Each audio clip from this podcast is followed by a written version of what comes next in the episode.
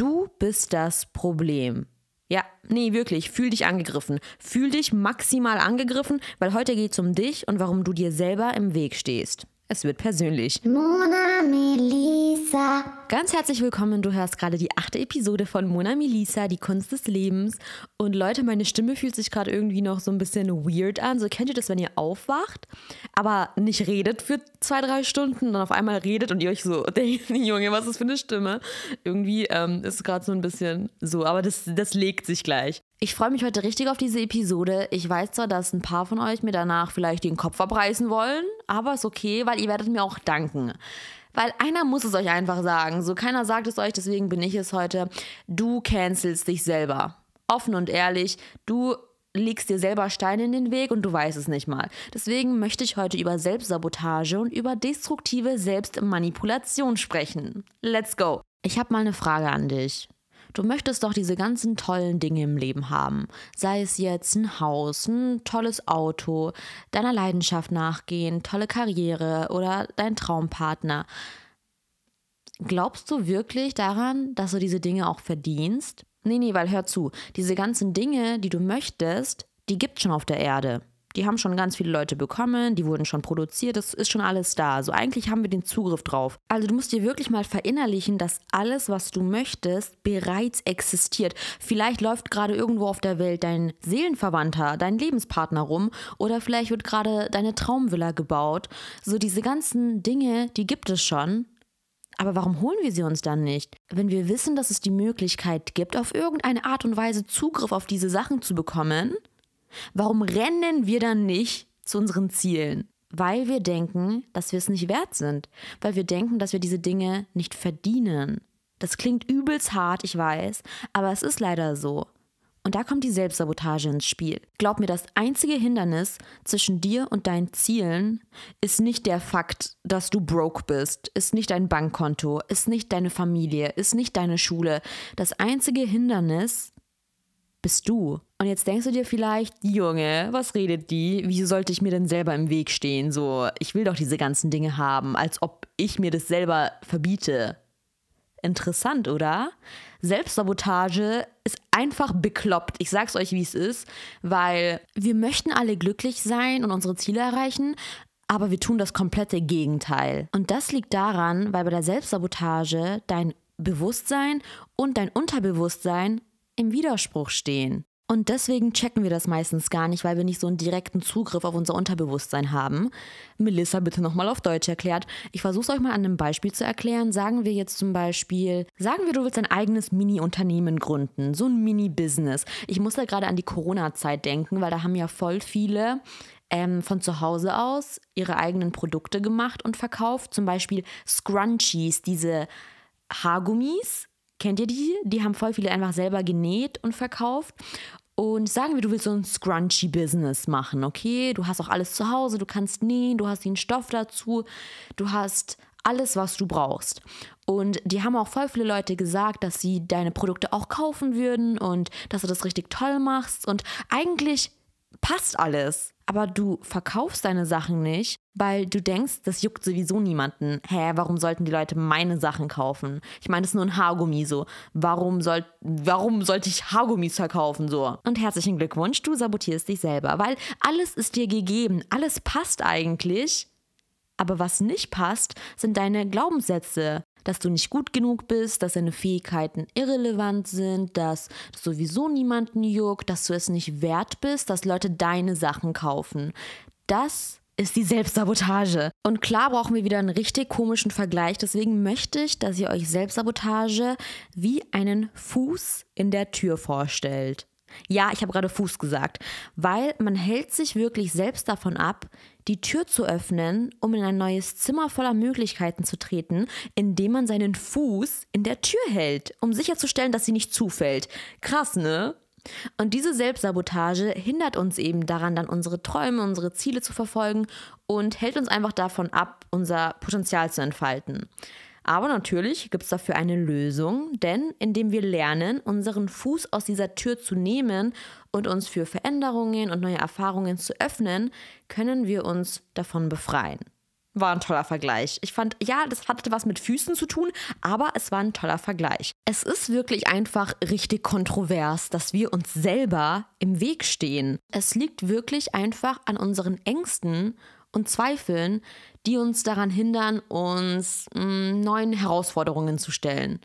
Wir würden es lieber bevorzugen, einfach in unserer Komfortzone zu bleiben. Selbstsabotage hat viele verschiedene Ursachen. Ich fange mal mit einer Ursache an, von der ich denke, dass sie sehr viele Menschen betrifft, und zwar die Angst vor Ablehnung.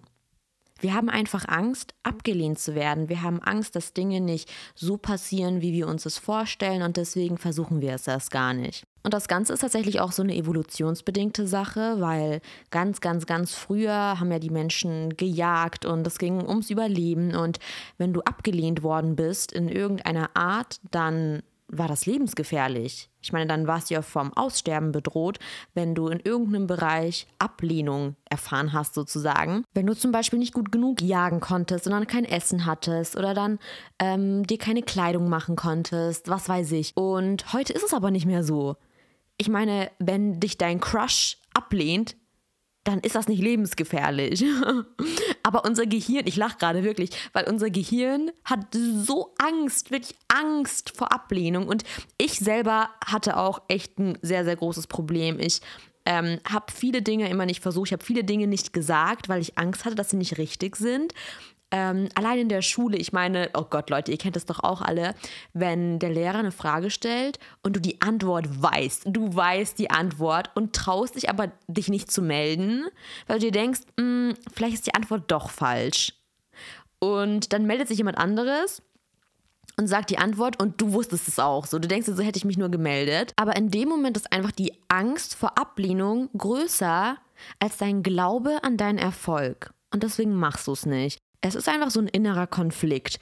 Wir stellen uns die ganze Zeit vor, wie wir diese ganzen Fehler machen, aber letztendlich machen wir diese Fehler gar nicht. Wir stellen es uns nur vor. Wir gehen immer vom schlimmsten Szenario aus und damit ähm, kommen wir auch zum nächsten Punkt, beziehungsweise zur nächsten Ursache. Perfektionismus. Perfektionismus ist wirklich selbstzerstörend. Ich spreche hier aus Erfahrung. Perfektionismus ist auch eine sehr persönliche Angelegenheit hier von mir.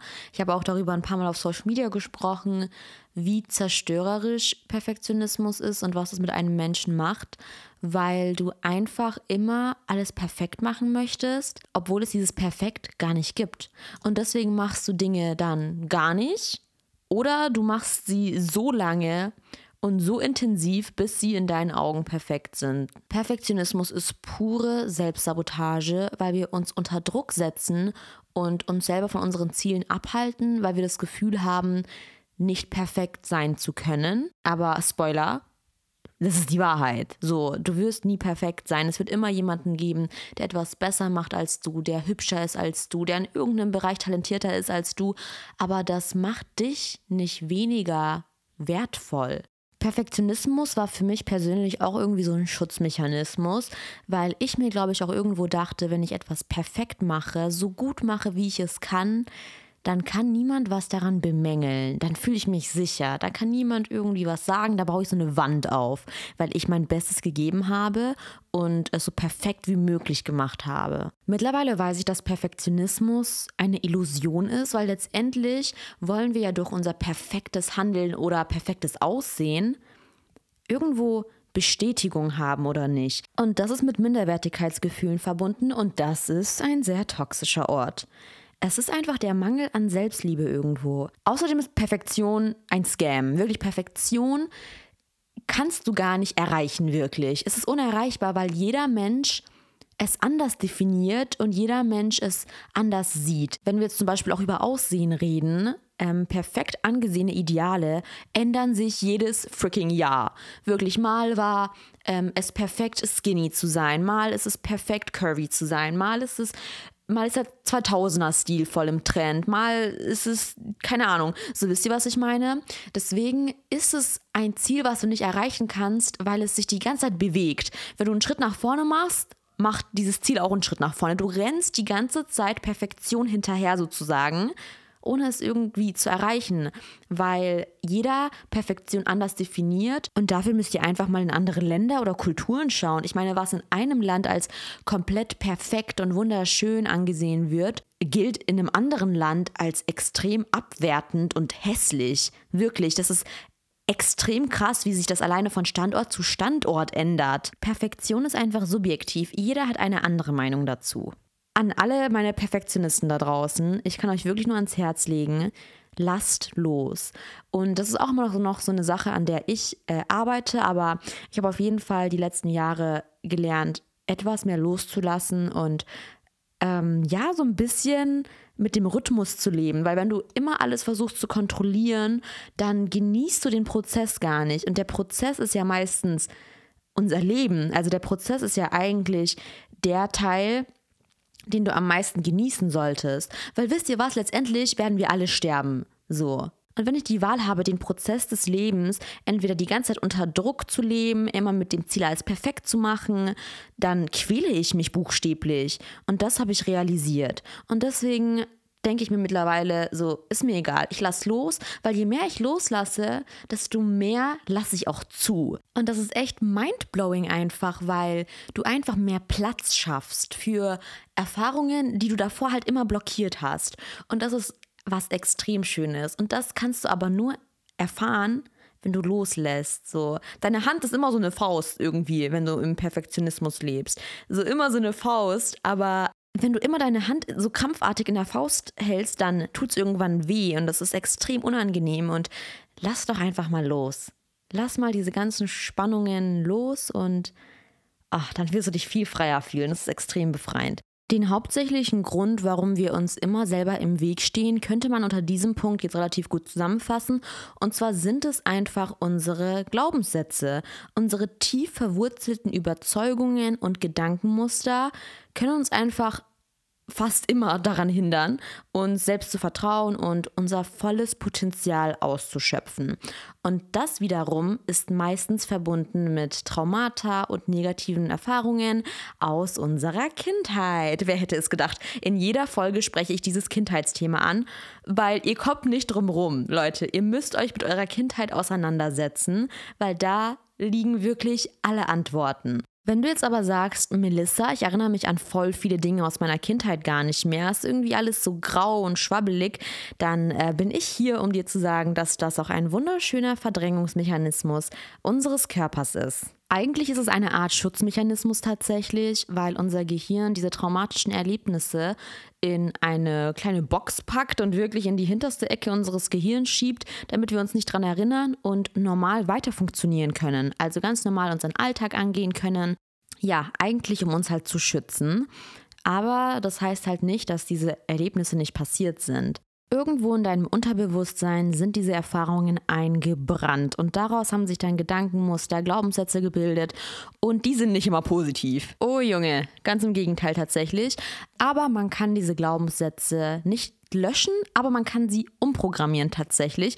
Deswegen benutzen auch ganz viele Menschen Affirmationen oder es gibt zum Beispiel auch so Unterbewusstseinsmeditationen. Habt ihr vielleicht mal auf YouTube gesehen? Die laufen so sieben Stunden oder so und während du schläfst, hörst du dir das dann an und programmierst einfach dein Unterbewusstsein um. Also es gibt schon mittlerweile ganz viele verschiedene Techniken. Es gibt auch zum Beispiel Fragen, die du dir stellen kannst. Im Internet gibt es dazu Fragen, ähm, wie man Kindheitstrauma überwältigen kann. Also es gibt mittlerweile echt unzählige Methoden. Ist mir eigentlich relativ egal, welche Technik du benutzt, aber setz dich bitte mit diesem Thema auseinander. Kindheit ist so ein wichtiges Thema. Es wird sich sehr, sehr viel lösen. Blockaden und ähm, Dinge, die du auch vielleicht gar nicht so verstanden hast, warum du sie tust. Es wird alles Sinn ergeben. Okay, Melissa, jetzt hast du hier die ganzen Punkte genannt. Wir haben gecheckt, irgendwas ist schief mit uns allen so. Ich rede gerade auch von mir. Ähm, wie lösen wir denn das Ganze?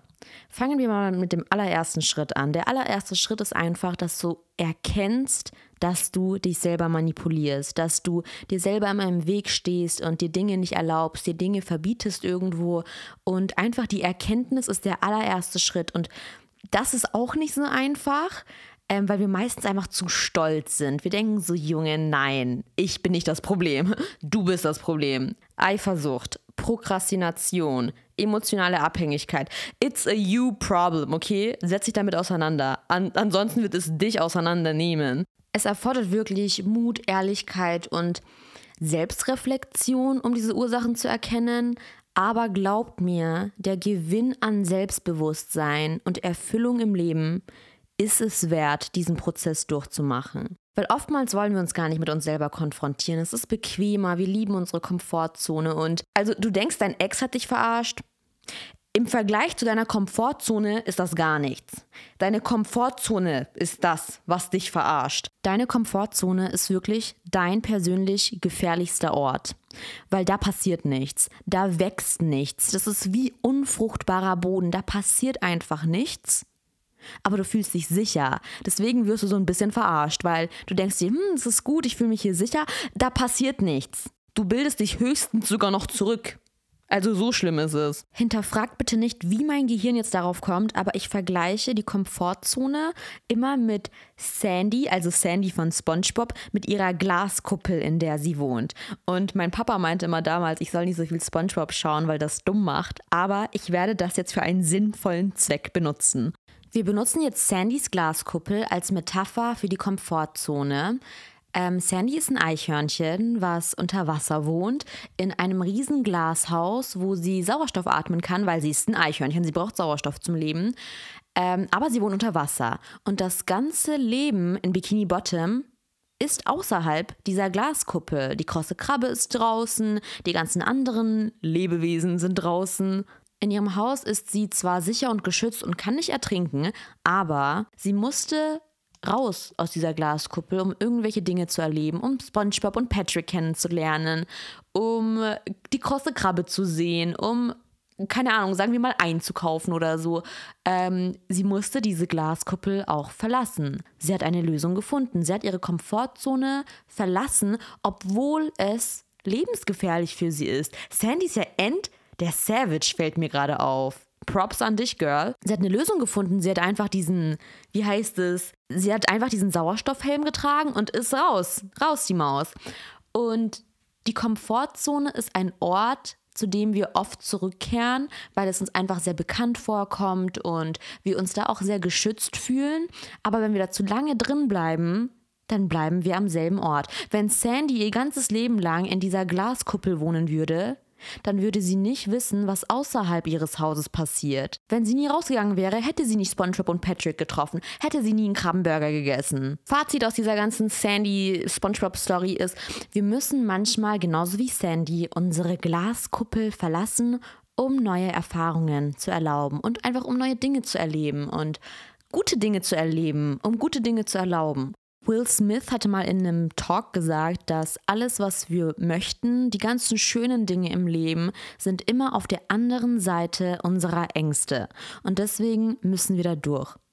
Und das ist irgendwie immer in meinem Kopf geblieben. Ich fand das wirklich toll. Deswegen traut euch, mach es einfach, wirklich mach es einfach.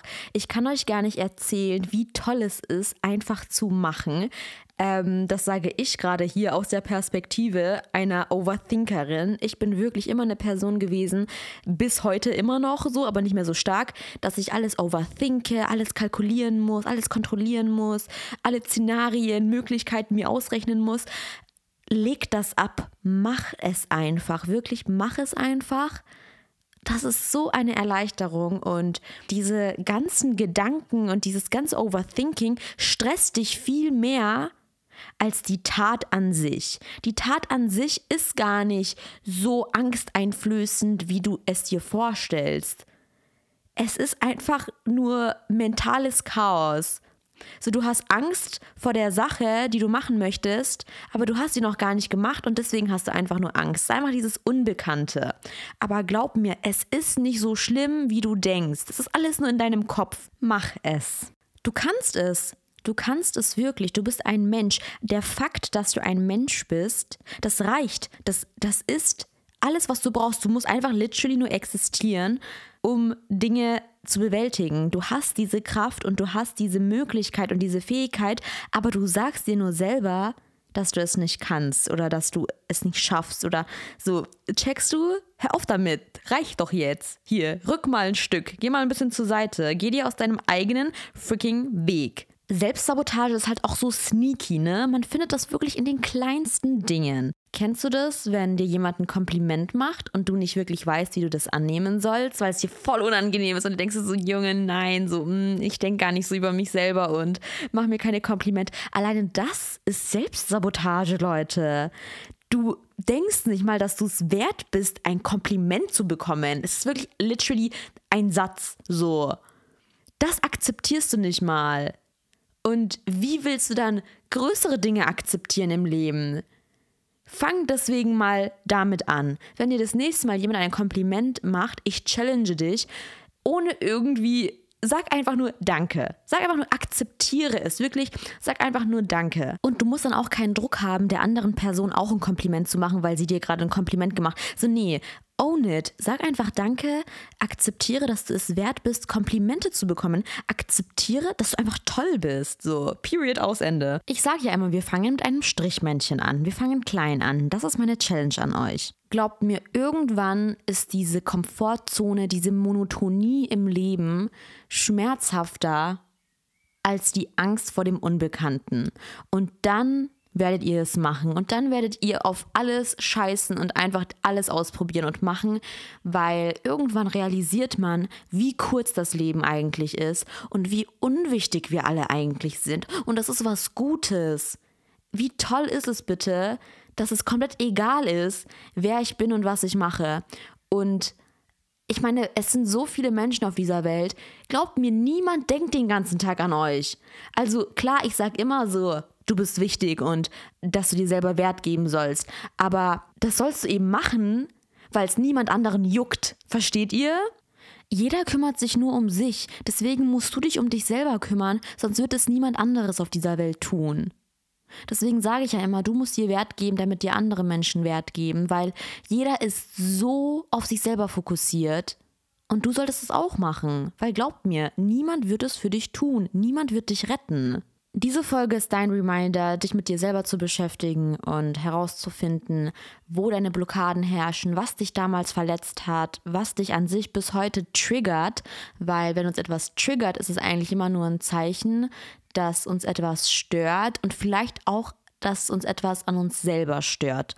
Ähm, deswegen achtet mal auf euch selber, auf eure Redensart, auf eure Reaktionen auf gewisse Situationen, eure Verhaltensweisen. Denn wir sind so gut darin, immer mit dem Finger auf andere Menschen zu zeigen, immer äußere Umstände zu beschuldigen, immer irgendwo das Problem außerhalb zu suchen. Aber was ist, wenn ich dir sage, dass alles bei dir beginnt? Deine äußere Welt spiegelt eigentlich immer nur deine innere Welt wider. Deswegen schau dich heute nicht um, sondern schau mal heute in den Spiegel. Mona Melissa.